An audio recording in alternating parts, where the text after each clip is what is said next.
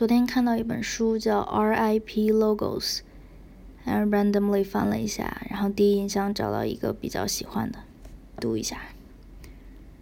Next Cube from 1986 to 1996, designed by Paul Rand from USA. Next was a short lived computer company known to the public for its series of futuristic computers and to the programming world for its operating system. Next was founded in 1985 by Steve Jobs after he resigned from Apple in the same year. Three years later, its first product, product, the Next computer, was unveiled. It was dubbed the Cube because of its sleek black magnesium case, which measured one foot on our size. It was a watershed moment in the workstation design for the very first time. The look of the computer was just as important as its speed or specific technical capabilities. With typical flamboyance, Steve Jobs sought special dispensation from IBM to have the same logo designer for his new company, Paul Rand. Explaining the decision to pay Rand $100,000 for the mark, he said,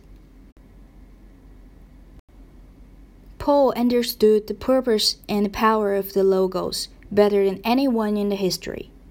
He was also the greatest living graphic designer. Despite the ex exorbitant fee, Rand refused to produce any design options. According to Jobs, Rand said, I will solve your problem for you and you will pay me. You don't have to use the solution. If you want options, go talk to other people. Rand developed a distinctive logo that framed the word next in a black cube to invoke Jobs' proposed computer. He made the letter E lowercase as a, as a mnemonic factor and explained that it could stand for education, excellence, expertise, E equals to mc square, etc. The brightly colored letters vermilion, yellow, green, and cerise combined with a skewed box conveyed a playful, lively logo brimming with informality yet authority. According to Rand, what is essential is finding a meaningful device, some idea, preferably product related, that reinforce the company name.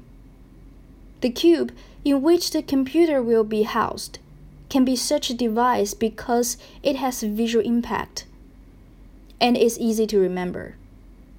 The next logo is another example of Rand's genius, which was characterized by simplicity, wit, and a rational approach to problem solving.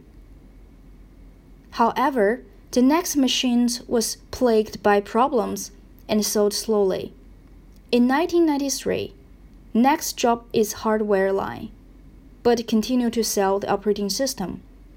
Three years later, Next was acquired by Apple. The deal brought Jobs back to the company he co founded and forced Next into one final shutdown.